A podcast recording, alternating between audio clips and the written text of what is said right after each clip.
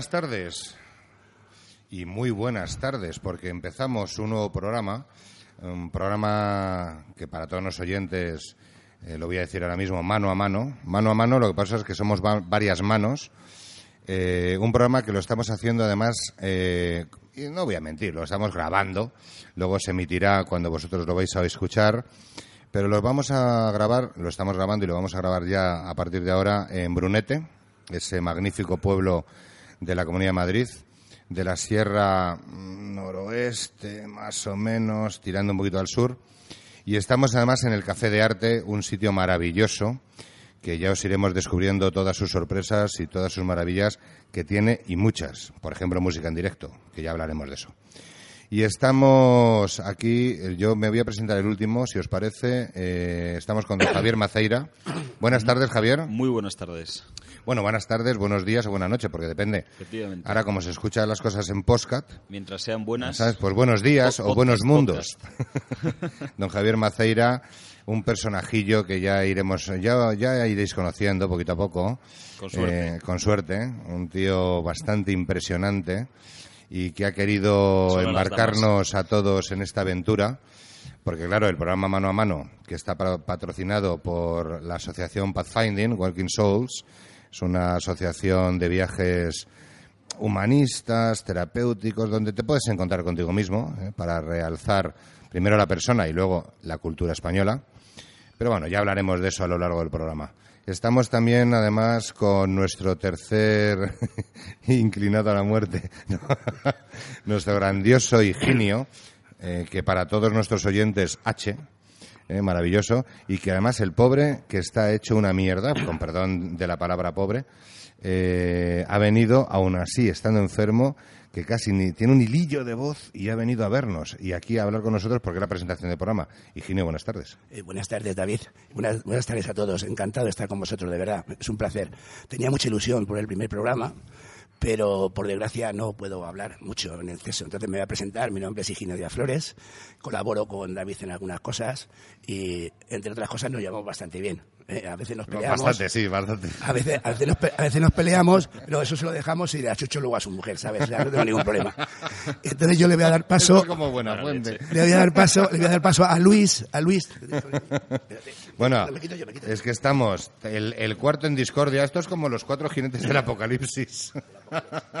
o del apocalipsis, sí, como dice Higinio.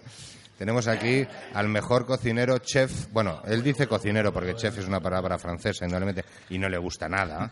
Eh, y es Luis Martín Lima del grupo Goiceco Cavi. Bueno, del grupo no.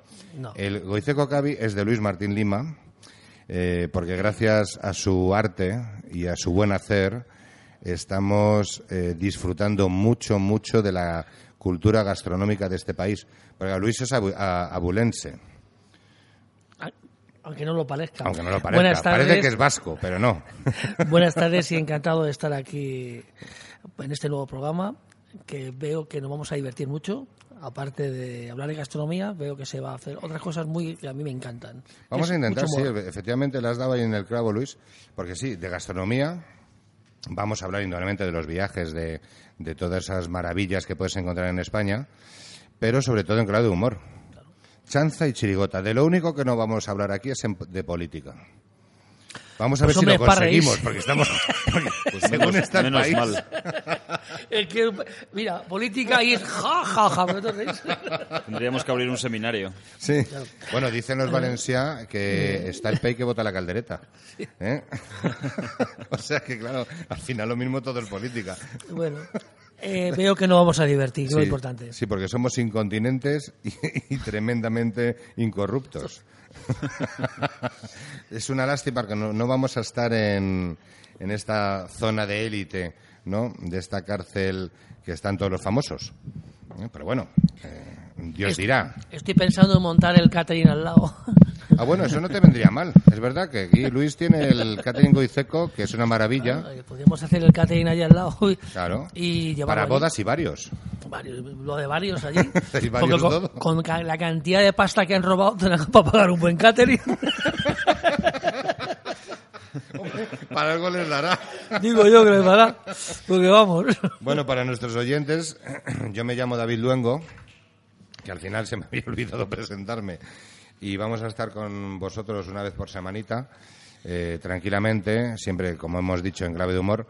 Y, más o menos vamos a intentar que el programa sea un poquito ordenado. Lo mismo no lo conseguimos, pero, ¿sabes? La primera media hora, más o menos, será de humor, será de chanza y chirigota con lo que llaman Andreu y Buenafuente las vivécdotas, eh, para contar nuestras anedotillas de la vida. Que sobre todo el que tiene es Luis, que tiene para aburrir, puede escribir tres libros. ¿O no? Sí, sí, sí. Eh, de todas formas, Luis, yo creo que deberías escribir algún libro en algún momento. Hombre, yo, Yo te lo escribo, tú me- tú dictas y yo lo escribo. Eh, Soy tu negro. Hombre, no llego a... Puedo ser mi negro, pero no llego... eh, bueno, que no tengo una calidad eh, de la escritura pues, como para poder escribir un libro. No Bueno, a, ya te la pongo yo, no te preocupes. no voy a hacer yo como la Belén Esteban. Ah, bueno, pues estaría bien, tú eres Belén Esteban No, no, y yo soy tu No me sumiso. compares con Belén Esteban. Menuda manera de crear fama, oye. Aunque te digo una cosa, viendo cómo está el país, es mejor vivir como Belén Esteban o estos que están metidos en una casa Sí, también. sí. ganan 90 o 100 mil euros al mes, para que, digo al mes, a la semana, porque fíjate. Bueno, no, no van mal, no van mal, normal, tienen papipas. Tiene papipas, claro. Claro, ya está. Y los demás mientras trabajando, ¿no? De todas formas, si os, si os decimos, este primer programa es un poquito atípico, pero vamos a traer invitados majetes. No vamos a decir ahora quiénes, por si acaso nos dicen que no. Es una vez que escuchen el primero. Mejor prevenir que curar. Pero ahí sí, porque tenemos a- al, al- al hombre mágico de Higinio, que es como Gandalf, el del Señor de los Anillos, ¿sabes? Que va hablando con la gente y les convence a todos. es un crack. Pero el pobre está que le gustaría hablar, pero el pobre está que no puede hablar ahora con nosotros. La- el miércoles que viene estará estupendo. Eh, Vamos a ver si le damos un poquito de infusión de malta, de esta de los Highlands, eh, que es eh, maravillosa, ¿no? El, el por ejemplo, o el Agabulín. De todas formas, te digo, Javier, que háblanos un poquito de la iniciativa Pathfinding, antes de entrar en más materia, para que la gente sepa un poquito qué es esa asociación que patrocina este programa, por qué lo hemos querido hacer y más o menos qué estamos intentando buscar. Muy si es que buscamos algo, claro. Sí, sí, claro. Pues a ver, Pathfinding es, es algo de lo que más que decir tiene que hacer. En el sentido de que mm, es, es- es difícil explicar algo que, que es que se hace poco, que es desconocido. Pathfinding es una iniciativa que nace eh, desde la perspectiva en la que yo descubrí que me gustaba viajar eh, hace unos años. Sí, eh, porque por- tonto no eres, efectivamente. Gracias, gracias. Eh, mi madre no opina lo mismo a veces. Y, y bueno, pues eh, hace, hace unos años, por avatares del destino, eh, por una sacudida de la vida, me vi en Dar es Salaam, capital económica de Tanzania, a las 3 de la mañana y tirado y, y sin saber muy bien eh, para Ah, dónde eh, tirar. tirado ahí. Tenía, bueno, no, no tirado, ¿no? Pero casi, casi arrojado del avión, ¿no? Abofeteado por el calor a las 3 de la mañana, no quería imaginarme el día, y, y con la mochila en la, la espalda y la cámara cruzada sobre el pecho. Entonces, bueno, pues mi intención era ir a hacer unos reportajes, darme una vuelta por la Viña del Señor y, y fue, fue Que muy grande, disfrutable. bastante y, grande. y en todo ese periplo que duró varios meses tuve que aprender algunas habilidades, eh, pues bueno, que me llevaron a todo tipo de aventuras. Que luego, por supuesto, Esas esas hay que habilidades... hablarlas, ¿eh? Hay que, esas hay que comentarlas. Al- alguna comentaremos, alguna comentaremos. Sí se da. Ah, No, sí no sé si da. este programa nos dará porque hay Yo bastante creo- yo también, creo ¿eh? que hay que haber- No para escribir tres libros como Luis, pero... Pero yo creo que habría que hablar de todo. Muy bien, hablaremos estamos de hablando- todo. Sí, porque aquí en los medios ahora está como todo, hay que la censura por todas partes. ¿Qué leche? Vamos a hablar de todo. Mientras no mencionemos nombres, no nos pueden decir nada. Sí, sí, sí. Bueno, la cuestión central es que mm, esta manera de viajar me llevó a entender que, que hay una gran frontera entre las personas que suelen viajar, eh, pues bueno, de vacaciones o a visitar destinos estilo turístico, lo que llamamos, y luego las personas que cuando van a un sitio van con ojos de niño, van a ver las cosas y van a aprovechar los recursos que incluso una persona local tendría a mano, O sea, a integrarse en la vida de, donde se viaja. En plan ilusión. Sí, sí, efectivamente. Y entonces, eh, esta manera de viajar eh, para mí tiene varios puntos cardinales. Lo primero es una, una mente abierta, para, eh, abierta a, a- a lo que uno no espera, a ir a lugares Bueno, es que cuando que te vas a Tanzania realmente no te esperas nada. Bueno, uno tiene sus, sus imaginaciones, ¿no? Yo, yo África, bueno, supongo que como todos, estas imágenes que tenemos dadas por medios de comunicación y obras de arte parciales, pensamos que África es todo un gran país lleno de animales exóticos Es que y la- niños la que se mueren de hambre. de África Pero. África es, puf, es, es extensísimo, riquísimo y, y bueno, pues tiene muchos matices, ¿no? Y esos matices, eh, uno de, de los matices, eh, que es uno de los puntos cardinales, es el matiz de las personas.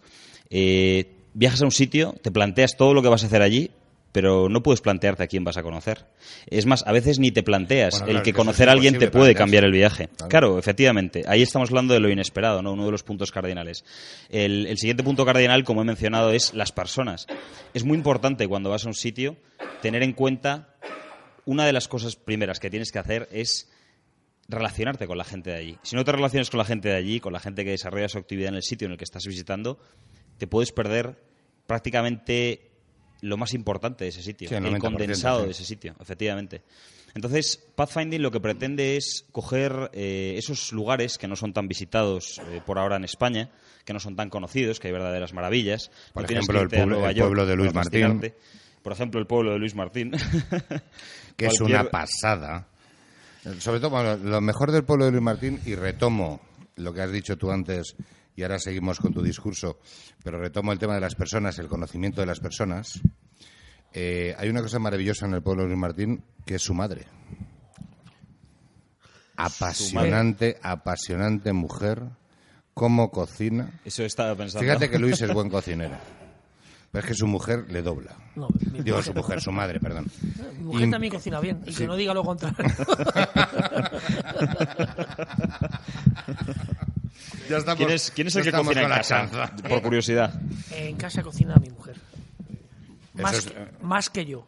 Más que tú. Pero tú- pero tú yo también ta- cocinas algo. Yo también cocino, sí. Tú te reservas, Hay, ¿no? Para- hay una cosa que es maravillosa, que es cómo habla Luis de su madre. Que, en- que en algún momento, bueno, eh, voy a hacer un, un pequeño paréntesis. Si escucháis toses, ese es Higinio, ¿eh? que quiere entrar pero no puede. Ok. Exacto. Hombre, eh, eh, eh, David me quiere mucho, eh, bueno, conoce un poco lo que hablo con mi madre, pues vamos a ver, es lógico, todos, para todo el mundo su madre, pues es, es algo especial, yo pienso, vamos, por lo menos si es una persona normal. Eso, una, una persona humana. Hombre, eh, lo que pasa es que estamos hablando de un, de un territorio, de una zona de, de- de España que, por desgracia, se está... eh, Delimitan un poquito cuál es el territorio. es, eh, digamos, en la parte sur, digo, parte norte de Ávila, que es una zona que es como tierra de campos, pega con Valladolid, con Salamanca, con Segovia. Es como la tierra de es nadie. tierra- es una tierra de secano con pueblos, pueblos eh, de- de- de estos puros castellanos que tienen una mezcla de, de, de- de de, de- de- Sí, de castellano de profundo. Castellano, pro- castellano profundo, en los cuales mm, se, se han ido abandonando totalmente, se ha ido todo el mundo a las capitales. Pueblos que había 4.000 habitantes hay 1.000, en mi pueblo que había 200 hay 30. Madre. Y, Eso y, tiene claro, que es ser una pena, ¿eh? es una pena que se va, se- perdona por la palabra, se va a la mierda todo. Sí, sí, sí. Pero, pero hay una cantidad de riqueza eh, eh, que ha habido ahí cultural, gastronómica, eh, de, las gentes, de, lo que se ha hecho allí. Claro. Por allí mm, pasó eh, eh, Santa Teresa de Jesús. Eh, al lado nació Isabel la Católica, en Madrigal de las Torres. Eh, Juana la Loca estuvo en Arevalo, que está al lado. eh, o sea, es la, historia de España ha pasado por toda esa zona. Sí, Igual que. Pero de todas formas, si es verdad, es bonito que digas eso, porque Pathfinding, según nos dije Javier, quiere recuperar eso. Sí. Lo que se Buscar esos viajes que realmente esos sitios que la gente no conoce. Efectivamente. Lo que pasa es que está todo. mm, Es difícil, porque eh, hablando. Dice que no vamos a hablar de políticos. Bueno, Eh, vamos a intentarlo. eh, Con claro, pero es que, vehemencia. eh, lo está- lo- están absolutamente abandonando. una chanza. El campo. Están abandonándolo todo. Es una pena. Qué pena, ¿eh? El otro día paseaba por el Escorial y, y en la silla de Felipe II veía aquella placa que pusieron hace, pues, hace unos 30 años así, que en la que Felipe II, escribiéndole al alcalde de la zona del Escorial, le, le, le compartía sus preocupaciones ¿no? sobre eh, qué tierra vamos a dejar a los que vengan detrás de nosotros, eh, refiriéndose pues a toda esa política de las mestas de hacía 30 años, Sí. de aquellas, eh, aquellos escritos antiguos españoles que dicen que una ardilla podría cruzar la península de norte a sur sin bajar del árbol. Sí. Y esa zona Ahora, que nos- ahora está jodido ese tema. Sí, Bueno, si efectivamente. pagas, si pagas, lo mismo lo consigues. Sí, en avión, ¿no? Ahora, sobre todo, sobre todo lo que hay De Andorra es- es Melilla. pagos de, de autovía, También, también, efectivamente. sobre todo en Barcelona. Yo creo que te sale más barato al final, ya sin contar la gasolina, eh, y cogerte un vuelo desde, desde el Sí, sur de Francia sí, hasta Melilla. Coño, que por eso están haciendo aeropuertos en sitios inhóspitos en autopistas. España. bueno, pero, Para eso- ver si pueden coger Pero si vuelos. nos, si nos metemos a hablar del porqué de esos aeropuertos, vamos a acabar en política. No, Eso no, no, eh, hay que obviar esos temas. Dice, a ver, ¿tú dónde vas? ¿Quieres ser una ardilla? Pues vete volando. Eres ardilla voladora. Uy, me temo que esos están más al sur, ¿eh? Son más de Australia y por bueno, ahí. nos habíamos quedado contigo en tu viaje de Tanzania. Sí. Que te hemos interrumpido, perdónanos. Bueno, el viaje a Tanzania, o sea, no voy a entrar en las anécdotas porque son muchas y muy intensas. No, no, si ya, ya, Pero no te preocupes que ya habrá ya tiempo. entraremos, efectivamente. Ya, ya irán saliendo a colación. Lo más extravagante. Eh, y bueno, Pathfinding al final lo que, lo que pretende es recuperar no solo esos lugares que son desconocidos o, o más bien conocidos para aquellos que, eh, que lo llaman su tierra, sino también buscar una, una manera de ver el mundo, una manera de enfrentarse a realidades que nos son desconocidas. Algo distinto a lo que vivimos normalmente. Efectivamente, no solo, no solo ir y ver, sino ir y estar, ir y compartir. Algo como Ir vivir, y ¿no? llevar algo y llevarte algo contigo. Ah, es una relación- es muy interesante. ¿eh? Efectivamente, es una. eh, yo lo planteo porque yo lo planteo desde la perspectiva que, que yo de la que yo he sido partícipe, eh, que cuando tú vas a un sitio tú llevas algo y cuando te vas de ese sitio Te te llevas algo algo, contigo, contigo. claro. Conservo, eh, he conocido gente viajando por el norte de África, por Europa del Este, por el norte de Europa o, o incluso por el este de África, eh, con la que hoy si sigo manteniendo el por norte de, via- de- de Europa, lo mismo lo que te traes consigo o contigo no, es del todo ilegal, aquí- digo legal aquí. Por ejemplo, Por ejemplo, un poquito de María, te refieres al norte de. al norte-norte. La, la- la verdad es que dejó, dejó de interesarme hace mucho tiempo. No, pero eso es en el norte de África. No, no, está del norte de Europa, digo yo. El norte de África es otros, es otros temas. Hay que ponerle un poquito más de fuego. Bueno, vamos a seguir con esto, que al final vamos, a proseguir, vamos a proseguir. Entonces, lo, lo que se pretende recuperar, como decía, es eh, una, una visión original sobre allá donde vas. Uno de los artículos primeros que escribí ¿A qué- para... Perdóname, ¿a qué te refieres tú con una visión original? Sí, voy a explicarlo. Eh, aquella, aquella, bueno, eh, aqu- aquella vez que fui a, a África, a Tanzania, eh, recuerdo que pasado un mes todavía no había escrito nada. Simplemente no podía, me sentía saturado de estímulos. Entonces recuerdo que mi editor por entonces, eh, David, está sentado aquí, me decía, oye, Javier, todavía no recibido nada de ti, llevas un mes desaparecido. Y yo le dije, sí, sí, tienes toda la razón. Y ese no fue, me has mandado nada escrito. efectivamente, Capullo. y ese fue el primer instigador de- de- del primer artículo que escribí allí. Fue como, ¡pup!, abrir el bote, el tarro de las maravillas. Por y cierto, un artículo maravilloso que lo podéis eh, leer todos en los ritmos del siglo XXI, que es losritmos.es. losritmos.es, así es. Y, y bueno, pues en ese artículo lo que, lo que explicaba precisamente es que con, cómo han cambiado las maneras de viajar, eh, tomas un vuelo en, en Madrid, haces escala en, yo que sé, en Alemania y después pasas por Etiopía y llegas a Tanzania, en mi ejemplo. Y entonces todo ese tránsito en el que tú te vas eh, acomodando al enfrentamiento con una cultura nueva, con unas gentes diferentes, eh, no existe, está obviado. Entonces tú cuando llegas al sitio, la impresión que tienes es mucho más vasta. Estás como en pelotas. Efectivamente, estás como en pelotas. En España yo creo que ha pasado algo similar por la manera de viajar. No, no estoy, por supuesto, en contra de la tecnología. Pienso que, que- que- que deberíamos seguir progresando en ella porque nos es útil. Sin embargo, creo que se ha perdido el, el viajar eh, disfrutando de por dónde se viaja. Yo Ten- antes ten- viajaba, ten voy a Pontevedra, tenemos- voy a perdona que Pontevedra. aquí a Luis. Perdona que le ponga la nota de humor. Venga. Pero si vas a Extremadura en tren, es maravilloso. Sigues Sí, pasando. sí. Total. Es una tecnología de la polla. Sí, sí. Perdón, la- la- el femenino de pollo, me refiero. Efectivamente. pues esa es la, esa es la cuestión, ¿no? Eh, viajas viajas eh, a un sitio, pasas por mogollón de sitios, pero no te O paras sea, a ver, no mismo sabes quién es- vive ahí. Nos estás diciendo que los viajes que se hacen en España Ajá. realmente no son viajes. Es decir, es me olvido del viaje, de ese peregrinar hacia un sitio que no conozco, hacia unas personas que no conozco, voy a descubrir ahí, porque puedo descubrir maravillas en Sí. ese momento. Obvio todo eso y de pronto me encuentro en Salamanca, en Ávila, en tu lugar en Tanzania, eh, en pelotas con una mochila diciendo qué coño hago aquí. Efectivamente. Y, y además, eh, tú, si tienes unas, unas, eh, una ética y unas capacidades, eh, eres muy capaz de moverte por ahí. Eh, con tal de entender un poco a, eh, la manera de relacionarte y saber, Sí, el- y saber idioma- tratar el- a las el idioma- personas. El idioma de los piratas. Efectivamente, Si no, hablas no poquito en necesitas. inglés, es que el inglés es el idioma de los piratas. Efectivamente, el idioma de los piratas. Ah. Y además con toda la razón, pero no entremos en políticas que... No, no, esto es, no, esto no es política, esto es filología. es, es filología, efectivamente. Tiene un, tiene un punto político ante Bueno, todo. y geografía, la isla Tortuga. Si es que al final lo que decías es que todo es todo es política. La política lo es Pero todo. ese es el problema, es que lo que dice Luis, que lo dijo hace mucho tiempo cuando estamos Luis y yo en otro programa, estábamos eh, hablando de, eh, del tema de, ¿podemos hablar de otra cosa que no sea política? Y él decía, ya, pero es que lo han politizado todo. A lo mejor habría que eliminar a todos los políticos. No me refiero a matarles, ¿eh? Sí, sí. Sí, No, sé que es- no eres es darle, es darle un, un, no sé, una plaza en Iberdrola. No, ¿tú, tú sabes cómo se acaba con todos los políticos en España? Yo tengo una propuesta muy buena. Ah, dale. Todas. Dale, que estamos que les escuchando. pongan a todos a partir de mañana el sueldo de 900 euros. Ah, bueno, entonces sí se acabaría, claro, Se van efectivamente. todos. Sí. Todos, desaparecen todos. Ah. Todos. A ver, Casi no todos. jodido. ¿Cómo se van a ir? Ahí no te, no, te quito la, ra- no te quito la razón, pero tampoco te la voy a dar. Vamos a ver. Dice, dice Higinio, que lo tengo aquí a mi, a mi, a mi sinestra, que dirían, ¿no? La diestra y la sinestra, eh, que se ha subido, eh, este, has dicho Pedro, ¿no? Pedro Picapiedra.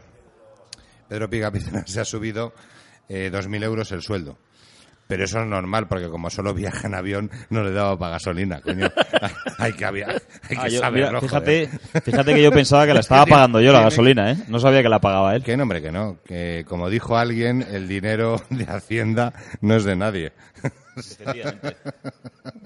Mira, al final. Al final vamos a entrar en política. No, no, prohibido, No, prohibido. por Dios, Vamos a no. y permitidme colonizar otra vez la, la- la conversación. Volvamos al tema original. Vete, vete a... cuestión- sí, eso. Vamos a hablar cuestión- de, de pathfinding. La cuestión de la que hablaba es, eh, en España, de alguna manera, las tecnologías, la capacidad de transportarse y de comunicarse ha aislado ciertas parcelas de realidad. Esas parcelas de realidad adquieren visibilidad en cuanto que uno abre los ojos o le abren los ojos a verlas. Entonces, esa disposición siempre existe, la curiosidad es innata del ser humano. Yo contemplo Sobre el todo en viaje... el ser humano-mujer. eh, bueno, efectivamente. eh, eh, Ahora, ahora que tenemos la igualdad, hay que decirlo. que si- luego me pegas, ¿Hablar de mujeres es hablar de política o no? No, hablar de mujeres... Hablar de mujeres es hablar del ser humano con mayúscula. Sí. Porque como dice Chesterton, el hombre es hombre, pero el hombre con mayúscula es una mujer. Por lo tanto, no es de política, estamos hablando del ser humano. Yo siempre había entendido, y siempre lo he empleado así, que antropológicamente el término hombre define varón y mujer. Sí, no hay el- el, hombre es genérico, tendríamos que, tendríamos no, que no, decir no, varón. no, que no estoy de acuerdo con vosotros. No es genérico. Es hombre y hombra, según Podemos. Ah, Madre. sí. Pero eso es política, Luis. No, no has dicho tú que no nos metemos en No, política. pero hay que hacer alguna anécdota porque es que es verdad. Ah, dices una chanza, una chirigota. Una, chirigota. A ver. Bueno, Bueno, Perdón, sigue, perdón. sigue. como, perdón. como Pathfinding pretende, huyamos de, de los tópicos nacionales que han, eh, digamos, coronado la cima de, de- de lo más superficial que tenemos. Entonces, lo que se pretende en Pathfinding es que vayas a sitios que jamás se te hubieran ocurrido, sitios de los que nunca has tenido referencias o de los que quizás has oído hablar. Alguien que se pinchó una rueda y acabó en Valdecabras de arriba. Sí, sí. Y que en Valdecabras de arriba no añores tu viaje a Pekín. Que descubras en Valdecabras de arriba cosas que marquen tu alma, que te llenen como Eso- persona. Eso, es impresionante. Muy bueno. muy Sí, bueno. sí lo es. Eh, Eso es impresionante. o, eso, o, eso, o eso pretendemos. Entonces, ¿cómo trabajamos? Es muy sencillo. Nosotros proponemos localizaciones y en esas localizaciones nos trabajamos unos contactos para poner a disposición tuya Sí. toda esa riqueza de los lugares condensada a través de las personas que allí viven o que allí operan. Entonces, esa es toda nuestra intención. que entonces tienes un asesor para cada una de las localizaciones Sí. que a las personas que van a ir allí les está asesorando Efectivamente. de dónde tienen que ir, cómo pueden ir. Luego ya son libres de hacer lo que les da. les Claro, efectivamente, claro. no organizamos nada. Eh, uno de los planteamientos, de los, otro de los puntos cardinales nuestros, es eh, que nosotros no organizamos el viaje. Nosotros eh, dejamos apuntalado lo más básico, que es localización, contactos y alojamiento. Alojamiento todo en sitios con gracia, todo en sitios locales. Pero luego lo que tú hagas allí es exclusivamente decisión tuya. Muy interesante, con nuestro consejo. don Javier. ¿eh? Vamos a seguir hablando de esto. Me encanta. Eh, y sobre todo en tu pueblo eso sería la leche. Oh, yo soy el contacto. Vamos, tú eres el contacto, de, contact man. Vamos a terminar porque damos paso a una canción. Vamos siempre vamos a meter un poquito de publicidad o un poquito una cancioncita buena, un blues bueno, un jazz bueno. Y nada, en unos minutos, tres, cuatro minutos, estamos con vosotros otra vez aquí, en mano a mano, desde el Café de Arte y eh, pues con esa maravillosa, esa maravillosa asociación que es Pathfinder.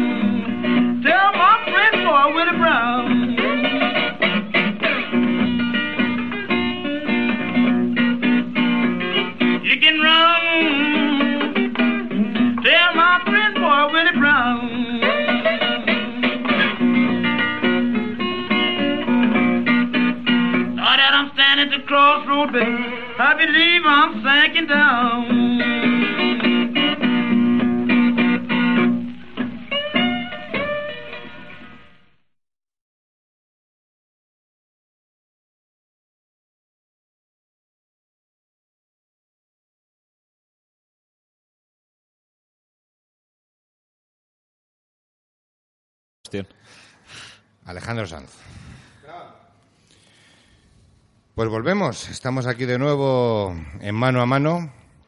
Oye, eh, un programa que está empezando, un maravilloso programa. Muchas gracias Luis, Martín, por estar con nosotros. Cada vez que te miro te veo más joven. Yo creo que con los años estás cañado de gustos. No, eh, no, es que eres como el buen vino, coño. Cada vez que eres, sabes, cuando va pasando el tema vas mejorando. Debe ser que eh, estoy madurando. Eh, o madurando. Eso, eso creo que no, pero bueno. Yo lo que creo ya, es que. Ya, nos conocerán. Yo creo que es que de copa en copa no cambia los hielos y, cada vez le ponen más y más y, ahí el gusto le va, se le va suavizando. Pues estamos en el Café de Arte, maravilloso lugar que además nos están tratando de una forma excepcional. Bueno, como os tratarían a cualquiera de vosotros si venís aquí a Brunete, que por cierto, aquí en Brunete hubo una batallita maja y el que le guste el tema de la chance, la chirigota, eh, también puede ver ciertas cositas en Brunete, buenas, ¿eh? como puede, por ejemplo, las trincheras. Don Javier, nos estabas hablando, antes de que dejásemos paso a este pequeño interludio, de Pathfinding, de los viajes que estás organizando, de cómo es esa asociación que quiere que la gente se encuentre consigo misma en sitios que a lo mejor nadie ha pensado que podían existir, ¿no? Como por ejemplo el pueblo de Luis. El pueblo de Luis, efectivamente. Pero es muy interesante lo que decías de llegar, porque claro, a micro cerrado, nuestros oyentes no lo han escuchado, pero estamos hablando aquí un poquito con Andrés, nuestro técnico, que perdóname Andrés, no te he presentado. Tenemos un técnico, vamos, impresionante, don Andrés Arraiza, que ya le pondremos un micro para que nos hable de sus anécdotas en los viajes que ha realizado, que son bastante parecidos a los tuyos, Javier. ¿no? De coger una mochila, lanzarse ahí y vamos a la aventura. Y sobre todo relacionarnos con la gente. Porque ¿no? la grandeza de los sitios está sobre todo en la gente. Sí, sí, sí, sí. No, y eso, la, gente es la llave. ¿cómo lo, ¿Cómo lo vais a llevar aquí en España, en Pathfinding? Pues es una de las cuestiones que comentábamos durante el interludio. Eh, es muy importante para nosotros la gente porque, como ya hemos comentado antes, eh, son la son, por así decirlo, el condensado de, la Tierra, ¿no? De lo que la Tierra es. Lo que nutre. Entonces, efectivamente. Entonces, a través lo que nutre y lo que es nutrido por la Tierra. O sea, son, son la, manifestación eh, eh, exponencial de los valores de la Tierra. Entonces, una de las cuestiones que, que cuesta más cuando uno viaja es abrirse a la gente de allí. Siempre hay unas barreras, ya pueden ser eh, barreras culturales, no hablar el idioma, o simplemente no entender la manera en que la gente se relaciona. Entonces, ese tipo de cuestiones pueden inhibir bastante a uno, ¿no? Sin embargo, eh, sobre todo por, por, cuestión de accidente, al final, eh, si uno va con una disposición ¿cómo adecuada... esas barreras? Ahora va. Eh, si uno va con la disposición adecuada, por una cuestión de accidente en general, cuando no se pretende, el azar te hace, pues eso, relacionarte con gente que no conoces y esa gente en general tiene muy buena disposición. ¿Por qué? Pues por un principio muy sencillo. A todo el mundo le gusta hablar de sí mismo. A todo el mundo le gusta compartir la belleza eh, con que vive y la riqueza que posee. Entonces, nosotros simplemente... hablar de sí mismo no significa que sea malo. No, no, para nada. Por supuesto que no. Al contrario, es bueno. que a lo mejor es de la riqueza con la que vive, de la tierra en la que vive, de la felicidad que tiene. Efectivamente. ¿Y, tú crees que eso cuando tú estás viajando por un país, por un, por un territorio te encuentras con esa gente, esa gente se abre a ti y te empieza a contar de su riqueza, de él mismo, de, la felicidad que ha encontrado en su propia vida, eso enriquece al, al, viajante, al viajero, al turista. Indudablemente. Indudablemente enriquece porque mm, son experiencias que no vas a, a través de las que eh, eres capaz de, de, enriquecer tu alma y de exponerla a unos eh, a unos eh, panoramas de belleza mm. que no vas a encontrar si buscas por internet en TripAdvisor, oye, ¿dónde se come aquí? No vas a encontrarlos. es imposible, claro. Es imposible. Eh, necesitas a la gente de allí para conocer los sitios. lo que te va a salir es el tenedor diciéndote que hay la oferta. voy a decir una cosa sobre que me has tocado. Dale, dale. Sí, es que me ha tocado. Mira, eh, TripAdvisor, hablando claramente, es la peor guía del mundo. Yo creo que no pretenden ser guía. ni guía ni nada. Ni, para mí no vale para nada, porque yo ahora mismo estoy aquí, en este sitio, el Café del Arte, y yo estoy aquí. Pero yo perfectamente podía estar en Pernambuco y escribir sobre el Café del Arte sin ningún tipo de referencia. Y es que conocí un día al dueño, me cayó mal y le voy a poner a caldo. Por ejemplo. Y, no pasa nada. Con lo cual, Tiza para mí no tiene ninguna referencia. Claro, claro, efectivamente. absolutamente de nada. Puedes escribir de lo que te dé la gana sin haber estado en el sitio. claro. Solo porque te caiga mal el pavo que ha eh, estado o ahí. Eres, o eres la competencia y le voy a hundir a este. Ya está. Eso, pasa en TripAdvisor. Y hay miles de blogs y de pues artículos eso, por ahí. Eso, hombre, ahora tenemos eh, la, la, tercera, la, la, tercera parte del programa que va a ser sobre gastronomía, que ahí vamos a hablar de cosas muy interesantes. Eh, no solo en gastronomía, estoy hablando, no, no, de viajes, de, viajes, de hoteles, y de, sitios con encanto, que ya se ha metido todo. Ya, ya ellos eh, esa. O sea, en Barça ya se ha metido todo. Ya todo, ya tienes todo. Ahí. Es igual que. Eso es lo que me, lo que me decía mi padre, lo de putas y varios. Más o menos.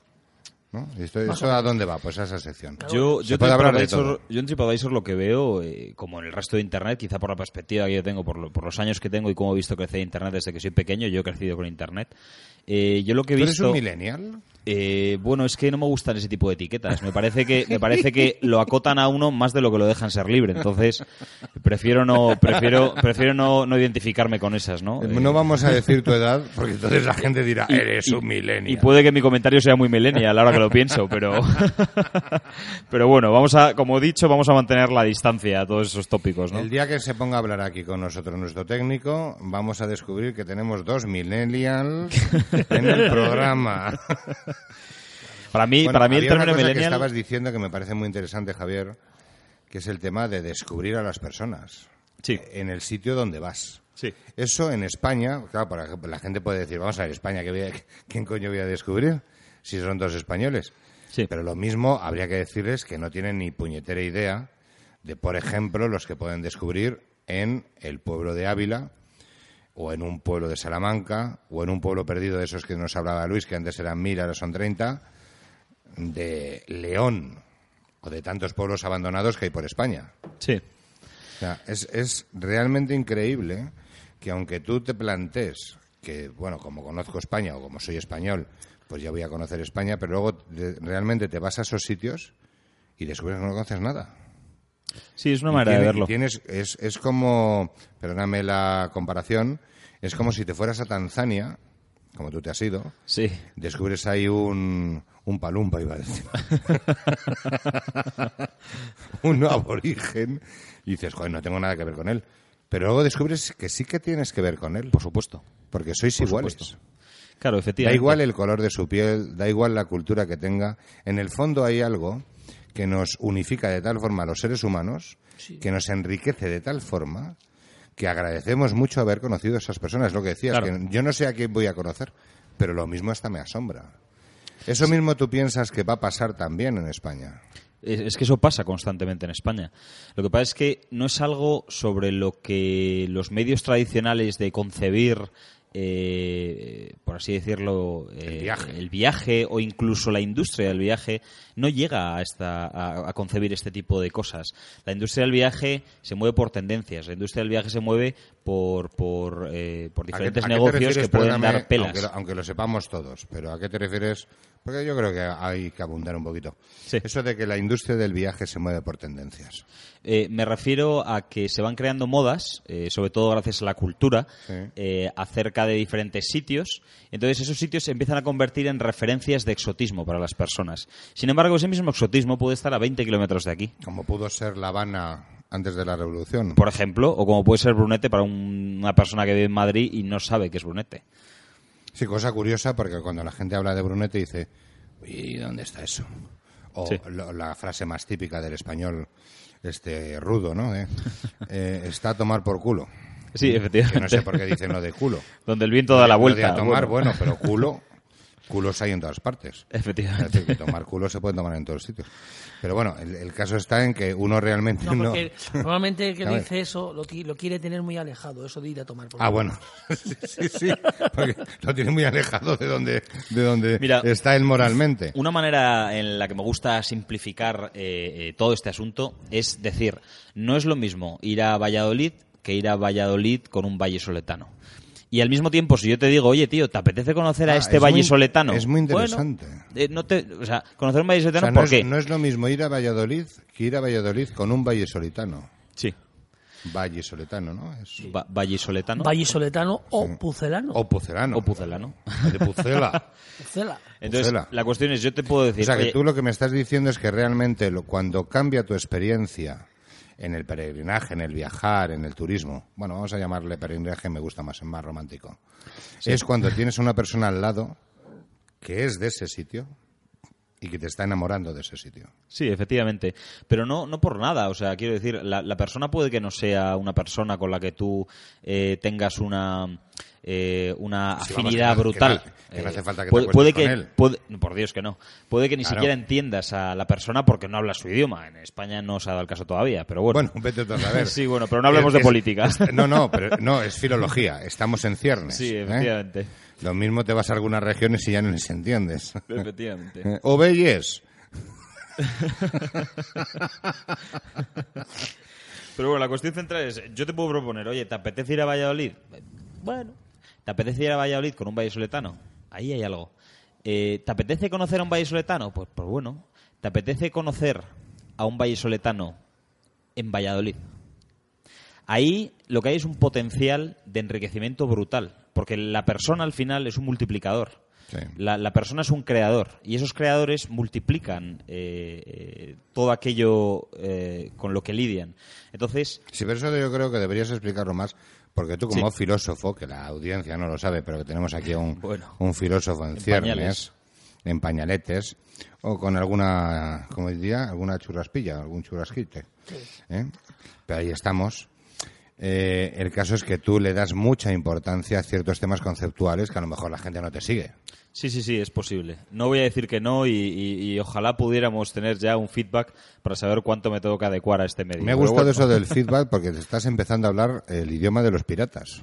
Bueno, yo es que tengo, he vivido, he vivido muchos años fuera de España, eh, con muchos, me refiero a muchos para mí que soy muy joven. Apenas han sido cuatro años, más, más casi otro diría yo viajando. Pero, pero sí, efectivamente, tengo un gravísimo problema mezclando el inglés y el español. No es que los mezcle como uno de Puerto Rico, ¿no? Sí. Que ya se ha convertido en una, en eso que llaman Spanglish, que yo lo he vivido y sé lo que es y es, es, es, es un dinosaurio, es un Godzilla. Pero, pero bueno, a veces cuesta, porque el inglés es un idioma muy inmediato, es muy útil, es muy va lo que va, ¿no? El español Sí. siempre pretende eh, eh, implicar matices que pueden no ser del todo útiles, pero desde luego aportan una profundidad a la conversación y a la comunicación que enriquece el mensaje. Hombre, por algo, Muchas veces por, por una, algo en español una es el perspectiva de idioma belleza. en el que más literatura hay escrita. Sí, efectivamente, efectivamente. Si el inglés fuera tan profundo, habría más en ello. Va a ser que no. Hay, hay mucho, pero es que en, o sea, tú, tú haces búsquedas en inglés, en, en Google, por ejemplo, y siempre hay muchísimas más referencias técnicas. Eh, haces una búsqueda de lo mismo en español y la, la cantidad de referencias artísticas sobre ese mismo tópico son mucho mayores. Y eso tiene que ver con el lenguaje. Pero bueno, esa es una de las cuestiones. Eh, lo, lo Que yo hablo... Efectivamente, ya hablaremos. Algún Aquí día se va, nos- se va a hablar de todo. Algún día nos si nos vamos da, a traer nos aquí. Mientras no sea política, vamos a hablar de todo. Efectivamente. De todas formas, Javier, te quería preguntar porque una de las partes del programa queremos meter, bueno, que de momento vamos bastante por el enclave de humor, pero teníamos ahí una cosita preparada. Tú nos habías traído un, Sí, sí, monolo- sí. un monologuito. Sí, sí. un- Ahora que está tan de moda los monólogos, pero que se hacen tan poco en radio. Sí. Porque realmente la gente lo que quiere es mm, escuchar el monólogo y ver las caras que pone el monologuista para ver si cuándo se tiene que reír. Claro. ¿eh? Vamos a intentar hacer en este programa eh, una especie de monólogo, pero un poquito más eh, jodido, por no llamarlo intelectual. ¿eh? Como si conseguimos hacer Para ver, con esto. claro, para ver si la gente consigue reírse de un monólogo hecho en radio sin que te vean. ¿Sabes? Que es bastante difícil. Porque como, como estamos en el mundo de la imagen, es bastante complicado, ¿no? Sí. Pero bueno, ahí tenemos el monólogo. Cuando tú quieras, te dejamos y tú nos interpretas el monólogo. Muy bien. Lo que sí te digo es que a lo mejor te interrumpimos Luis y yo, porque Luis y yo somos muy de... eh, en el idioma de los piratas serían touching balls. Eh, somos, somos muy Me parece, parece excelente. Y- Debo puntualizar, en la ya que estamos presentando el monólogo, no tenía pensado presentarlo justo en este momento porque estaba muy metido en el tema del pathfinding, pero volveremos a ello porque como la buena música Volveremos, volveremos, al estribillo, ¿no? Tenemos el, el Pathfinding, mira, lo has dicho muy bien, es el estribillo. Es en esa canción Efectivamente. que diría el barcelonés, eh, que de vez en cuando vuel- vuelve eh, y vamos a ir al estribillo. Volveremos. Tenemos programas para aburrir durante esta temporada que va a durar por lo menos este año. Luego ya veremos si nos echan o no. Pero vamos a empezar un poquito con el monólogo, que lo tenías ahí preparado. Eh, yo lo he leído eh, y la verdad es que me ha parecido la palabra que yo le he mandado por WhatsApp, que, que cuando grabemos el vídeo, porque este programa en algún momento pues, lo haremos en vídeo, David, antes de todo, me ha cuida- gustado la palabra que te he dicho. Cuidado con las expectativas, ¿eh? Que pueden Bueno, destrozar esto. las a, mí, a mí no me gusta ni crearme expectativas ni que me expliquen los Las chistes. expectativas son nulas, porque no estaba hablando del monólogo, estaba hablando del vídeo. Ya, Las ya. expectativas estaban sobre verte tu cara. Lo- Bueno, bueno, lo cual eh, lo eh, mismo la con un- gente se con- alucina. Con, un poco de suerte, si esto, si esto va bien, que, que pinta muy bien de momento, eh, llegaremos a grabar el programa y, y creo que aportaría, aportaría Y- una y- dimensionalidad y ya, muy y ya verás cuando vean a Luis. Me voy a traer el gorro y la chaquetilla. Sí, sí, porque luego cuando entremos en el tema de la gastronomía, ahí le vamos a meter, eh, me refiero en palabras, eh, saco Paco. A saco Efectivamente. Bueno, vamos a lo que vamos. Venga. Eh, esto más que un monólogo, me gustaría matizar que es que no es un monólogo, es simplemente un manual. Un manual en, en tono jocoso, pero un manual al fin y al cabo. Lo he titulado Manual para mantener a raya al tabaco y al café. Mira, eso ahora mismo está muy de pro, ¿eh? Oh, sí, Eh, sí, por supuesto. Está siendo políticamente correcto. Mm, de alguna manera. Pero Yo, como lo, lo único así las cosas, políticamente. me voy a dedicar al extraperlo. Lo único, bueno, no me extrañaría. No serías el primero ni el último, probablemente. Eh, más, que, más que entenderlo como, como, digamos, un manual al uso o incluso en clave de humor, la clave de humor está, eso se puede ver. eh, más que nada es eh, una especie de, de- de, bueno, una serie de sugerencias que, que se hacen eh, para intentar, de alguna manera, banalizar algo que muchas personas consideran muy importante en sus vidas. La velocidad, la necesidad de estar constantemente estimulados. Vamos Bueno. a ver si conseguimos que Luis vuelva a fumar. bueno, Dale ahí. aquí, aquí hay algunas claves al respecto. Bueno, la cuestión es que cabe poca discusión acerca del hecho de que vivir en sociedad acerca los vicios a los individuos. Más aún, también acerca a los individuos viciados entre sí. Aquí estamos nosotros. Efectivamente.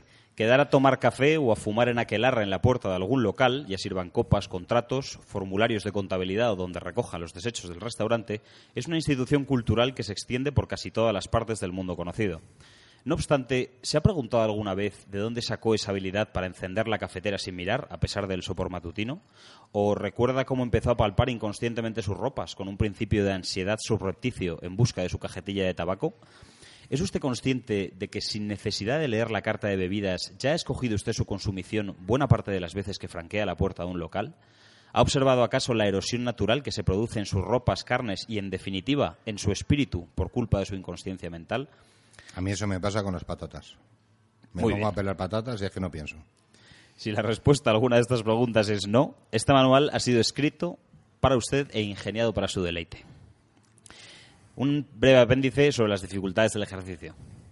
La inconsciencia es el patio de juegos de la irresponsabilidad, y mandar allí a jugar a nuestros vicios, placeres o necesidades no puede sino redundar en detrimento de nuestro ser. En este manual no encontrará consejos morales para alcanzar la virtud socrática que tanto desea.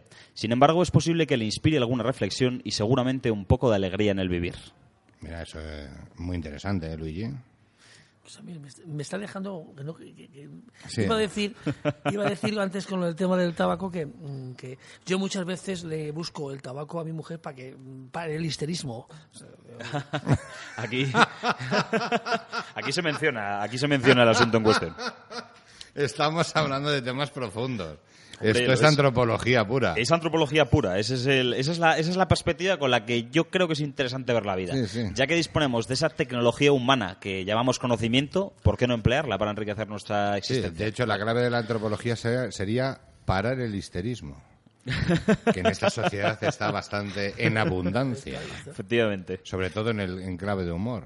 Efectivamente. Pre- precisamente por, por esto se, se- se pretende que en este texto, si uno no encuentra la inspiración o la reflexión al respecto de lo que se habla, mantener a raya el tabaco y el café, Hombre, se encuentre una alegría en el vivir. para parar el histerismo hay otras cosas hay un dicho muy castellano que no sé si es la hora apropiada para decirlo Dale, dale, estamos en hora de mayores. claro, dice, cuando viene alguien dando voces, sea hombre o sea mujer, o esté histérico perdido, histérica perdido, dice, joder, el comentario entre compañeros, este no folla hoy. O sea, Sí, sí, sí, sí, sí, pero es eso es muy, muy verídico y- se dice muy habitualmente. Y además es Eh, muy vulgar, castellano. pero se dice te- habitualmente. Era, era muy castellano. Era ¿Sí? cuando se tenían hijos. Ahora mismo es que ya no hay ni hijos. Pero se sigue follando, ¿no? Sí, Digo eso yo. sí, eso sí, es verdad. Joder, sé que tenía que ser abulense. Menudos contrastes, sí. Dale, dale, perdónanos, Bueno. Javier. Si aún a pesar de esta aclaración sigue deseando recibir consejos de vida que le descarguen del arduo ejercicio del pensamiento propio, póngase en contacto con el autor del artículo. Este le recomendará algunas sectas a las que jamás debería apuntarse, pero en las que por- con el tiempo y por un tiempo se sentirá usted pleno y dichoso. Muy bueno. Así que bueno.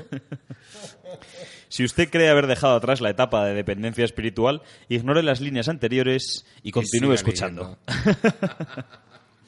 Para encarar con éxito el enfrentamiento a los procesos alquímicos que suceden en el territorio comprendido entre su cuerpo y su mente, debe usted adoptar una postura digna, erguida. Es usted y no otra persona el arquitecto de su propia realidad. Está en su mano y solo en su mano vencer la aristotélica batalla contra sí mismo y elevarse por encima de las nubes de humo y la taquicardia nocturna. Sí, de, no tengo un tabaco. tengo que bajar a por un pitillo. Efectivamente. Una vida libre de dientes amarillentos, alientos hostiles y conversaciones anodinas llenas de quejas inútiles. Sobre todo hostiles. Efectivamente. Eleve su espíritu. Disfrute de la sensación de abstinencia y del control que usted ejerce sobre ella. Hágase del club de los pulmones limpios y el ceño despejado. No reparta en carnes, pero se sentirá usted como en casa en sus propias carnes. Eso me ha sonado a blanqueese usted el ano. De alguna manera. Una pretensión más sana, ¿no? Más espiritual. Bueno, vamos a, a pasar al, al- Dale, dale, al nudo, al nudo. al, al nudo, efectivamente. El café. Entienda el café como una ventaja, no como una necesidad. Toda relación de dependencia comienza en el lenguaje. Evite expresiones como sin café no soy persona o deja que me tome un café y luego hablamos. Recuerde que la realidad la crea usted y sus propios matices determinan su discursividad y por ende el poder que el, caje- que el café ejerce sobre usted. Haga de su voluntad un filo cortante con el que rasgar el velo de su neblina psíquica. Dedique un momento a pensar en la alegría de estar vivo. Respire hondo y desde el estómago. Salte en plancha desde la cama hasta el suelo y haga 10 flexiones para que la sangre vuelva a fluir y la producción de cortisol se vea estimulada. Al fin y al cabo, esto es lo que verdaderamente lo despierta a uno. La cafeína tan solo inhibe las alertas de cansancio en el cerebro. Hago yo eso y me estoño. Hombre, tú podrías hacer así como un balancín, ¿no? Yo salto de la cama, hacer unas flexiones y reboto. Hombre, esto, esto... Vamos, y hago un en simpa techo. en toda regla, vamos. Y a partir de ahí mi chica me dice, ¿dónde vas? ¿Qué haces en el techo? Y yo, que iba a hacer el, el salto del tigre. Dice que, que pareces una salamanquesa, que el armario es empotrado. Ay, Pues eso. Hombre, esto, esto tiene algo de. Bueno, además de que esto tiene algo de ciencia, también tiene algo de verídico. Yo, eh, mañanas que estaba profundamente imbécil, eh, de, de, de agilipollado del sueño, de que no Sí. estaba despierto todavía, no había dormido lo suficiente o, o no me había dado la gana de despertarme porque no tenía ganas de poderme hacer lo que tenía que hacer. Una, una voz en mi cabeza, la voz de, de Sócrates, la voz de Eurípides, de Ten los cuidado, ten estoicos. cuidado, porque como tengas eso en tu cabeza, a ver qué tienes en otras partes. Bueno, bueno. Joder, si tengo Un- a Sócrates un- en la un cabeza, Tony Montana en los lo mismo genitales. tengo a Safo en el culo. No, no. No me jodas. David, eres profundamente escatológico. Yo es que tengo que... Yo, yo voy a poner el, el- el punto argentino, no sabe mi vida, el punto argentino aquí en el asunto. Vamos a hacer una pequeña pausa en tu monólogo, perdónanos que te interrumpamos, pero es que el directo es lo que tiene. Vamos a hacer una pausa para una pequeñita canción y enseguida volvemos en el mano a mano con Javier, con Luis, con Andrés y normalmente que no nos olvidemos que es la voz en el silencio y con el que os habla David Luengo. Un momentito y enseguida estamos con vosotros.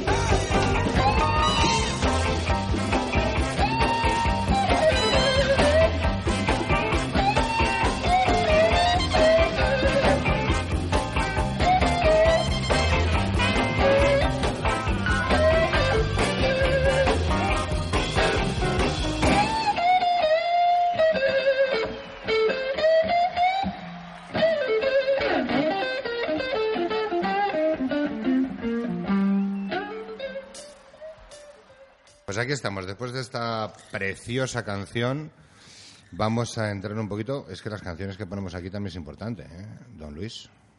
Claro, porque estamos en un sitio que es el Café de Arte, donde dentro de poco, no te digo hoy ni mañana, pero dentro de poco vamos a poder escuchar música en directo, que es de las pocas cosas que ya se han perdido en este, este Madrid tan auténtico parece mentira que lo tengamos que recuperar en un sitio como Brunete. Aunque bueno, como Brunete tuvo la batalla, lo mismo tenemos ahora que lidiar la batalla de los artistas. A ver si aquí les podemos sacar adelante y puedan tener un sitio donde pues se puedan expresar, ¿sabes? Eh, estamos hablando, bueno, estábamos escuchando, mejor dicho, a don Javier con ese monólogo. Lo que pasa es que Luis Macho te metes, te metes, te metes y no dejas. No he dicho nada. Macho, no ha dicho nada, No pero dicho vamos, nada. No ha dicho nada, pero iba a decir una cosa escatológica, me callo porque ya me estáis poniendo San Bueno, Benito. nos vamos moderando ya. Nos ¿eh? vamos moderando. Sí, voy a relajarme. Mesura estoica. Vamos Eso. allá. Bueno, vamos a ver, eh, porque nos estabas hablando del café. Efectivamente, hablábamos del café. ¿Cuál es la solución? Eh, bueno, solución, M- más bien la sugerencia. Venga, sugerencia. Procure dormir bien.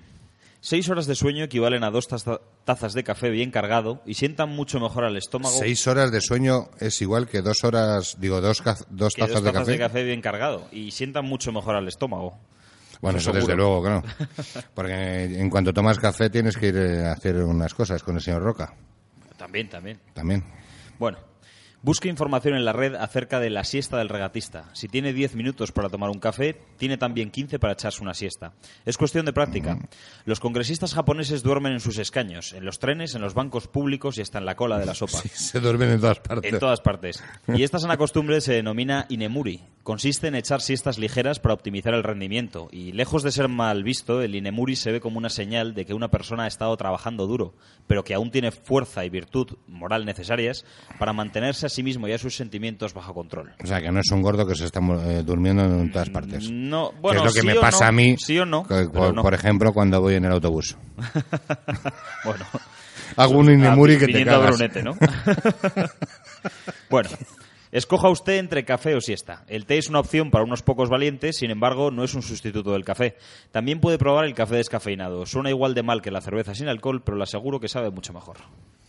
A mí me está gustando este tema, pero ya te voy a decir que en el siguiente programa tienes que hacer un monólogo sobre el whisky. Madre, eso son palabras mayores, ¿eh? Hombre, ya te digo. Porque a mí las cosas del café, eso son paridillas. Bueno, pero Paparruchas. Para, algunos, para algunos es muy importante ya que la consumen todos los días. Eso no sí me incluyo verdad. entre ellos, pero casi.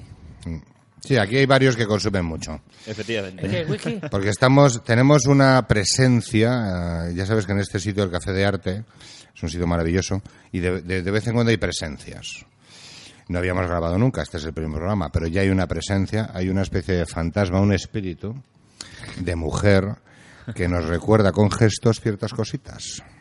No vamos a desvelarlo para la audiencia, pero ya lo averiguarán poquito a poco. Adelante, don Javier. Bueno, ahora vamos a pasar al tabaco.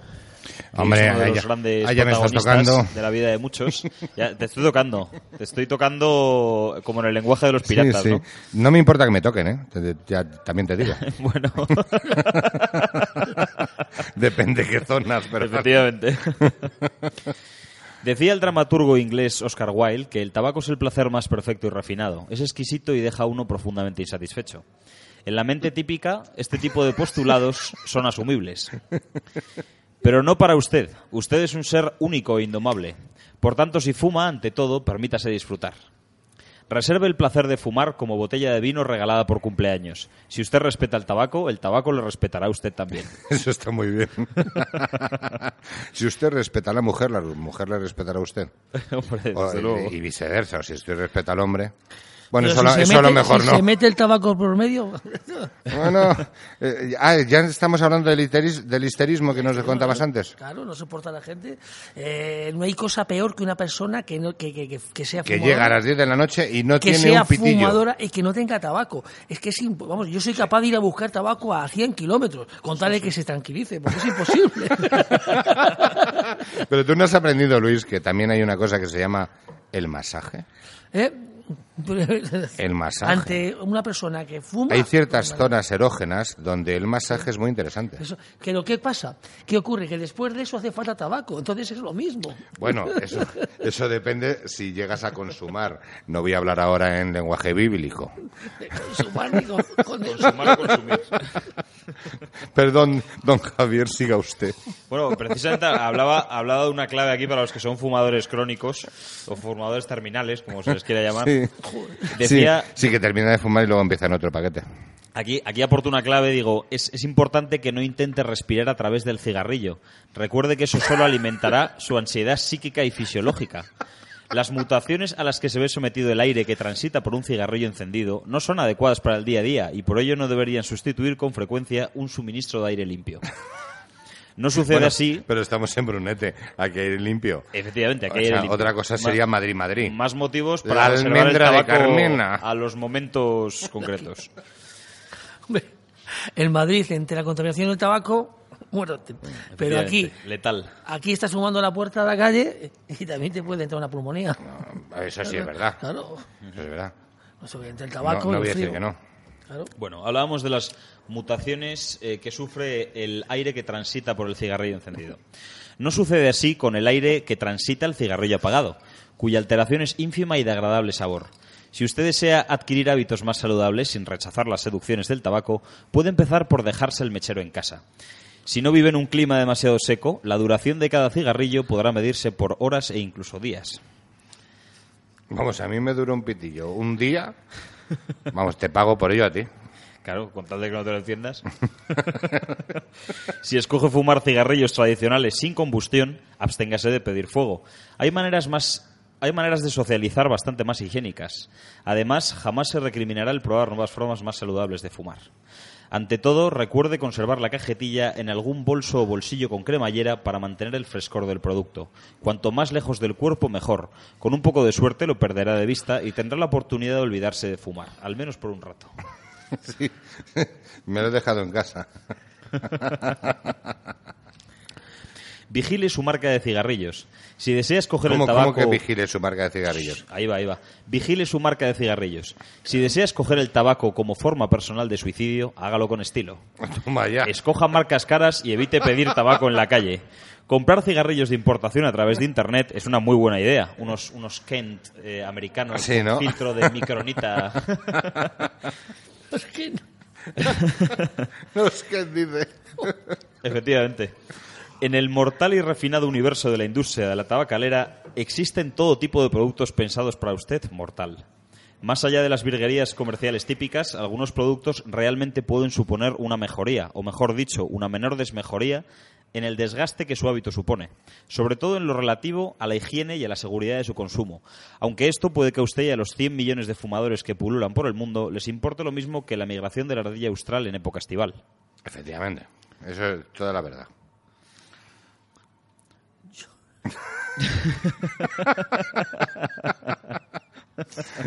La gente que nos está escuchando dice, estos tíos están fatal. que se han fumado. que se han fumado. Dice, no, es- el tabaco lo estarán dejando, pero madre mía. No hay árbol para tanta infusión. Efectivamente.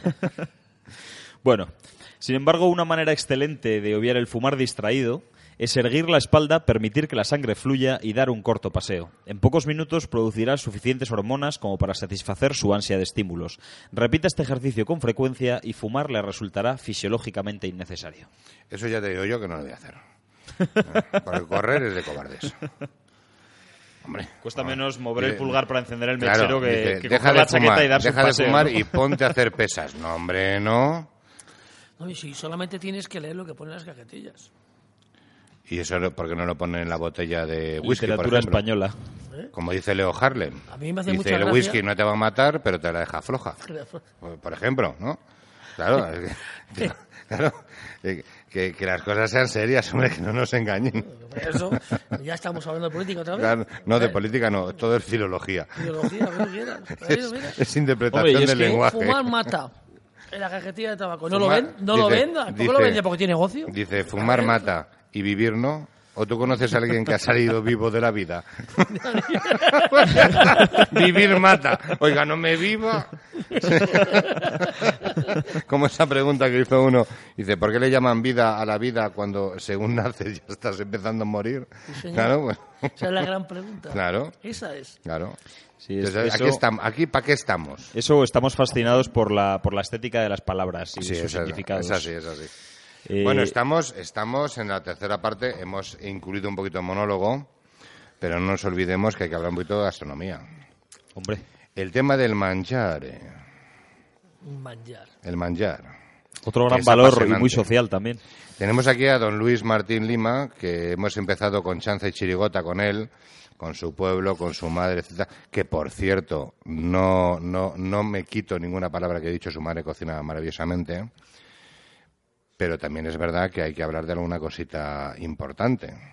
Tenemos la tamborrada. Luis. Pues sí, la verdad es que ¿eh? Vamos, eh, estas fiestas nacionales. Gracias a Dios no hay toros, por lo tanto no las van a quitar. ¿eh? Pero hay un pedazo de hombres ahí tocando el tambor, que son unos machos ibéricos. hombre, lo que hacemos ¿Qué es la tamborrada, Luis? Explícanos. Antes de, de decir lo que se hace en muchos restaurantes españoles, indudablemente la en San Sebastián. la ¿Pero qué es la tamborrada- tamborrada? La tamborrada es. eh, vamos a ver. La víspera de San Sebastián, que es el día 20 de, de enero, día 19 por la noche, pues salen eh, todas. el- Vamos a ver, todas las sociedades gastronómicas que son culturalmente en San Sebastián, eh, es- para mí es la ciudad de, de España y del mundo Sí. donde más cultura gastronómica hay en el sentido porque hay sociedades creadas por hombres y mujeres, sobre todo por hombres, ¿eh? Eh, en las cuales los se juntan los amigos y en vez de juntarse en el bar, eh, como aquí, en, y tomarse unas cañas, bueno, ellos se juntan allí y bueno, hoy le toca hacer la comida a este, la cena. Entonces, todo eso, toda esa, cultura gastronómica lo que hacen es salir a la calle y... Ah, pero se juntan para hacer comida. Sí, eso son No las, para sociedades, hacer bebida. las sociedades gastronómicas, sí, para hacer comida. Y bueno, y para beber todo lo que pueden también. Ya, sí, claro. Es esa parte. A ver. Esa es la excusa. A ver, pero resumiendo un poco todo esto, es algo hay en que la regar la víspera de- del patrón de San Sebastián, día de San Sebastián, lo que hacen es eh, coger los tambores y justamente a las 12 de la noche, cuando ya es el día 20, pues, pues eh, se tiran tocando toda la noche. ¿Toda la noche? Toda la noche. ¿Pero qué No hacen? ¿Llamar que a los que comensales a la mesa? No, o- no, no, no, Mi esto no tiene nada que ver solía con- tocar una campanilla para No, llevarnos a no comer. tiene nada que ver con las La comensales. campanillada. Lo que hemos hecho aquí es... eh, No, pero tú me estás diciendo que en San Sebastián están toda la noche tocando los tambores esos pavos. Sí, toda la noche tocando. ¿Toda la noche? Y juerga. ¿Y no hay, no hay ahí en el País Vasco una especie de condicionamiento pavloviano? O sea, si yo aparezco por San Sebastián tocando el tambor, la gente va a empezar a salivar. No, eso no, pero eso tiene que... Es que, eh, vamos a ver, lo que hacemos, lo que he hecho yo aquí es trasladar un poco eh, esa fiesta Sí. de esa noche. Yo conecto directamente con la Plaza de la Constitución de San Sebastián, Sí. con- donde se hace toda la, toda la fiesta, a las 12 de la noche. Y anteriormente lo que hago es, a la- por los paisanos y a la gente que le gusta ese tipo de fiesta, es hacer un menú en Gastelupe, en la taberna, hago un menú... eh, Ah, bueno, perdona, que es que no hemos dicho que Luis es el cocinero jefe y el jefe, bueno, no sé si totaliter, pero en plan de lo que es el grupo Goiceco, que Eh, tiene la taberna Goiceco el Goiceco Cavi y el catering Goiceco. Entonces, en la taberna, que es, es- es- está, es Sí, grande, donde es la taberna vasca, la taberna vasca, muy típica, y además que por tiene- cierto está en el comandante Zorita número Aviador Zorita número 32. 32. Le han degradado al hombre. Ah, sí, ya no es Ya no comandante, ahora comandante, ya es aviador. Ahora es aviador. Y dentro de poco... Al final será aguador. y si voy yo por ahí, le pongo whiskydor. El whiskydor Zorita. No, que ya me, ya me, ya me estás jodiendo. No pretendía yo eso, no me he traído la grasa de contacto, chato. Bueno, lo que iba, que lo que hacemos es, y como además con el propio nombre dicho, el el Gastelupe es el nombre de una sociedad gastronómica muy conocida. Sí. Hay todo que se llama Gastelubidia, y hay diferentes sociedades en San Sebastián. Entonces, haciendo honor al nombre y haciendo honor a que nos gustan las tradiciones. Y al patrón, y al patrón, y aparte de que, se- que somos un restaurante vasco con tradicional, que hacemos cocina vasca, pues hacemos esta fiesta. Y la verdad es que... Y esta fiesta es del sábado 19 al domingo 20. Es, sí, esta fiesta es y una... estáis es un- toda la noche No, tocando los tambores. Nosotros eh, en ofre- ofrecemos un menú, una cena, Ah. con productos típicos de, de nuestros y aparte del País la tor- típica tortilla de bacalao y puerro de Beasaín, la Sí. chistorra a la sidra, eh, ofrecemos luego una chuleta o un rape. La chistorra a la me, está- sidra. me están Sí. dando hambre. No, Solo, perdona, solo de pensar en la sidra, que la sidra en principio es asturiana. Y, no, perdóname. Pero tiene. No, la, sidra es de vascos, ¿no? De la sidra puede ser asturiana o, o vasca. O gallega. Y, y puede ser de Álava, o puede ser de Guipúzcoa, o puede ser de Vizcaya. Anda la leche. Que... sea, y, y- eso, y eso que es de Ávila el Sí, tío. ya está bueno. defendiendo ¿eh? sus raíces gastronómicas. Claro, que hay que defenderlas. Yo, yo Luis, tengo, tengo una pregunta. Más que nada para el que no conozca esto de la tamborrada, porque yo eh, eh, he oído hablar de ello hace muy poco tiempo, ¿no? Desde que concebimos este programa y descubrimos que venías a, a visitarnos. Eh, ¿qué, qué, cuál es la conexión entre la gastronomía y los tambores? ¿Cuál es la conexión que existe entre el tambor y lo que te ponen en el plato? Pues te voy a ser sincero. Sí Ni me puta idea. No, no, no, no, no, no, ni puta idea, no. Sí me han contado la historia, pero no recuerdo exactamente las fechas de cuándo fue, porque fue en el año 1800 y pico, que hubo sobre una, una- algo que pasó en San Sebastián y que, se unió eh, a mujeres y hombres a tocar los tambores por unas circunstancias que cuando esté bien informado Ajá. lo diré. Bueno, Muy bien. también podemos decir que nuestros oyentes, si alguno lo sabe, que nos manda a través de Twitter, Yo lo que través de conozco más Facebook. es la favor, te pone fiesta- mano a mano en Facebook. Gastronómica en sí. Eh, en todos los restaurantes de San Sebastián se hace a mediodía o por la noche, se hacen unos menús de tamborradas, se hacen menús y se tocan los tambores. ¿Cómo son, fiesta. perdóname, cómo son los menús típicos de temporada? Hay dos O sea, tipos ¿cuál de... es, cuál es, digamos, el plato o los platos? Hay menús, hay varias... Te lo digo porque si alguno va a Goiceco, No, a Goiceco no, porque bueno, no hago a tamborrada. A Gaztelupe. Gaztelupe, Vamos a si ver. va allí, ¿qué se va a Yo encontrar? he hecho el menú solo de tamborrada, eh, que es a 55 euros, en el cual pues tiene la chistorra, como te he dicho, Sí. tienes el... Chistorra a la sidra. Chicharrón a la sidra, tienes el, La tortilla de bacalao. la tortilla de bacalao, tienes el pastel de cabracho, eh, y después para comer de segundo, pues tienes a elegir entre rape asado de ondarro a la parrilla o Ah, chuleta, muy típico. Y de postre, La chuleta, perdóname, ¿de qué? De, de- de- de vaca, de, de vaca Claro, vieja, de rubia gallega. Chuleta, Rubia chuleta, gallega. normalmente la gente aquí se piensa que son chuletillas No, de no, lechal. Viva la rubia gallega. Rubia gallega. Y después de postre... Vamos a celebrar la tamborrada de Vascongadas Sí. con la rubia gallega de Sí, Galicia. porque eh, ¿sabes lo que ocurre? Que Me rubia estás galle- tocando. Vamos a ver, es que en el País Vasco no hay rubias gallegas. No, claro, nos ha jodido. Habrá morenas Alguna habrá, digo yo, ¿no? pero, pero ya van en lomo. Habrá vascas morenas. A ver. Joder, Una O chuleta, pelirrojas. chuletas. Lo que tengo yo en mi casa es eso, una buena, una buena vaca rubia gallega. Ah, Y es lo que voy a ¿eh, ofrecer. ¿Chuleta de kilo De o, de, o sí, de kilo, Sí, ¿no? de kilo. Para dos personas. Para dos personas. Y luego tienes, tienes de postre la típica panchineta de Eso sí.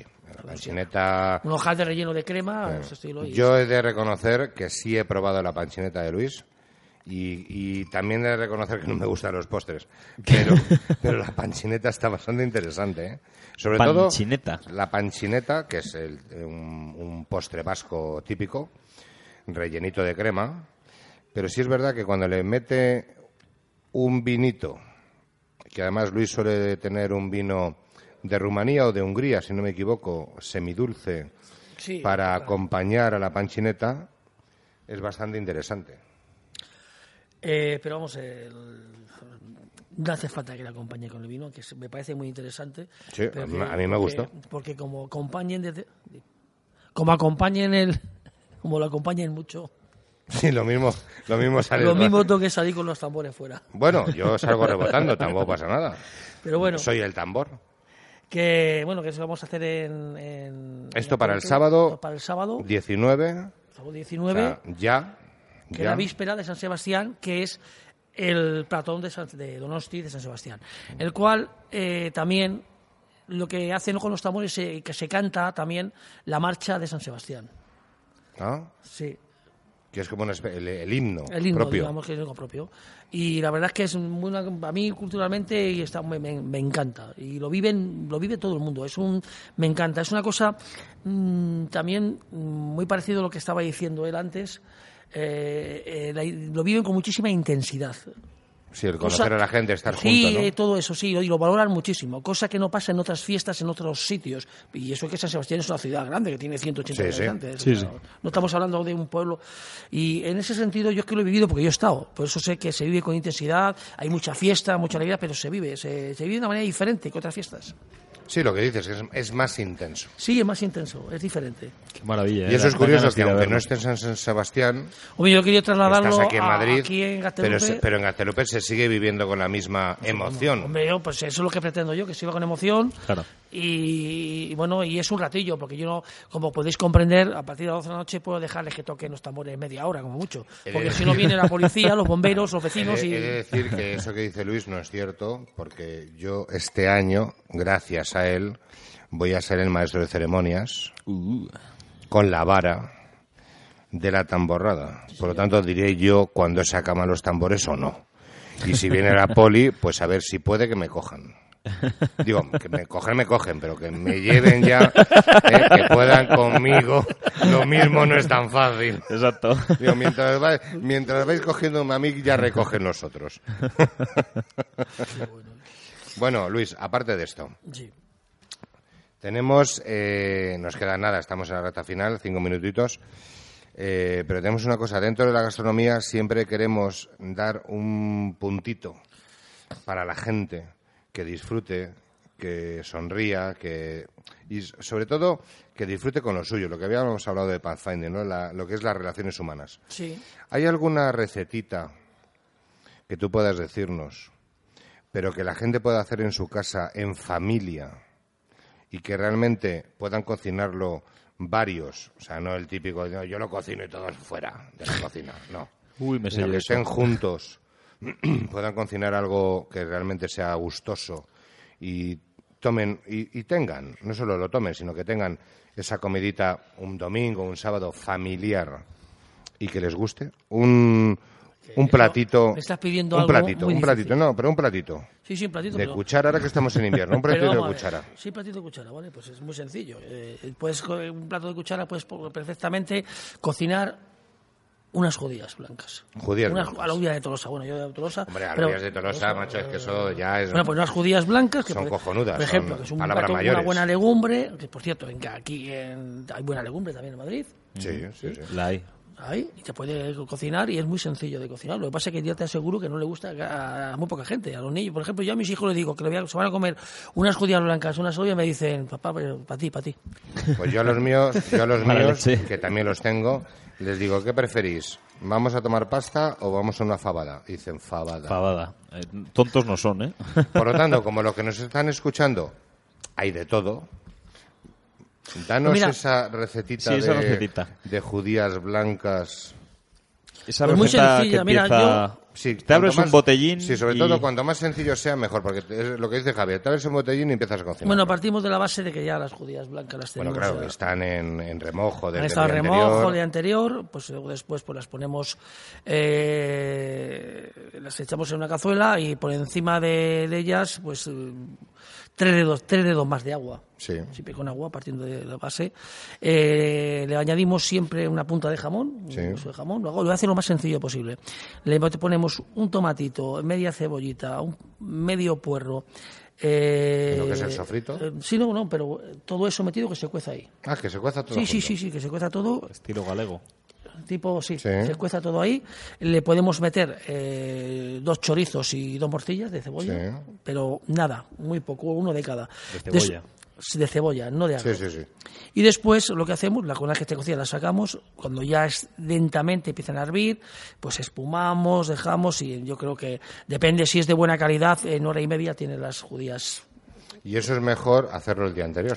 ¿Cuál? No, eso se puede poner por la mañana hacerlo, pones el día Ah, por la anterior. mañana y luego por y la luego- tarde se puede luego- comer. Luego coges, preparas un, un sofrito, Sí. que es muy sencillo también. Coges un poquito de ajito, le pones un poquito de cebolleta, pum, pum, se, se sofríe. Esas verduras las sacamos, Mm. la- el sofrito, le echamos las verduras en el sofrito, cogemos, lo echamos en un recipiente para poder triturar con la trumis, o si tenemos Thermomix, Sí. trituramos, lo echamos por encima, dejamos que hierva 10 minutos, ponemos a punto de sal y es sencillísimo y es una legumbre sana, la metido de verdura y luego ya puedes añadirle una rodajita de chorizo y de morcilla que has cocido previa con ellos. Perfecto. Eh, Estoy otro- salivando, ¿eh? Otro Madre día os lo diré con más lentitud porque bueno, Bueno, tengo- Pero ¿y el miércoles que viene ¿Y el tambor dónde está? daremos la receta paso a paso. Hoy no nos queda más tiempo. Javier, hemos empezado el programa, creo que ha sido maravilloso, hemos disfrutado, nos hemos reído, hemos tenido aquí a nuestros grandes eh, amanuenses del Café del Arte, el Café de Arte, perdón, no del arte, sino de arte. Ya os hablaremos más de ellos y haremos más cositas, vamos, diremos más cosas de lo que van a hacer aquí, que es maravilloso en Brunete. Luis Martín, muchas gracias. Esperamos contar contigo el miércoles que viene. Un placer. Que eres maravilloso. Maravilloso. Y además que tienes una mala leche cojonuda. Yo- Y eso nos gusta. Fabulosa, Don. Javier, maravilloso el diálogo, eh, perdón, el monólogo, Sí. eh, esas enseñanzas sobre el tabaco y el café. Don. Andrés Arraiza, muchas gracias por estar en silencio ahí, el que os habla de Duengo. Y la semana que viene, Javier, como Aquí dirían, estamos. más y mejor, ¿no? Efectivamente. Y además, lo mismo traemos una sorpresita. ¿eh? No vamos a decir los invitados que vamos a traer para no crear expectativas. Pues luego los traeremos. cancelan. Muchísimas gracias. Estamos en el mano a mano desde Brunete, desde el Café de Arte, patrocinados por Pathfinding Walking Souls. Met- meteos en la página, es maravilloso los viajes que podéis conseguir. Ya os iremos contando más. La semana que viene, como hemos dicho, más y mejor.